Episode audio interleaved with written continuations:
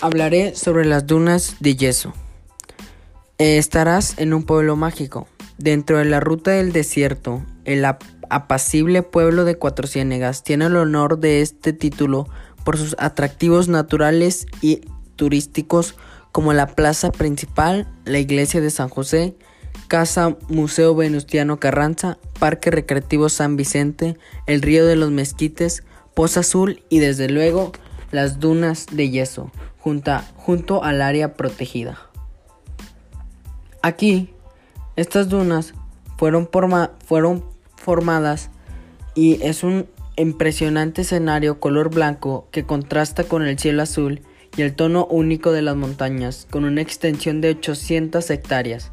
Quedará sorprendido por este color tan blanco del yeso mineral, generado por su composición geoquímica una forma hidratada de sulfato de calcio que rara vez se encuentra en, forma arenal al ser soluble en el agua.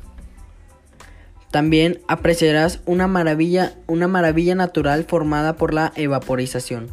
Todo se originó a partir del océano o mar del Tetis, del cual Coahuila formaba parte.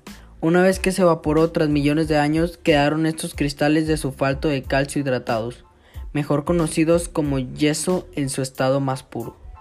Un tipo de sal pesada que ha dado origen a la formación de estas dunas tan blancas únicas en su tipo en México y en tamaño las segundas en el continente americano.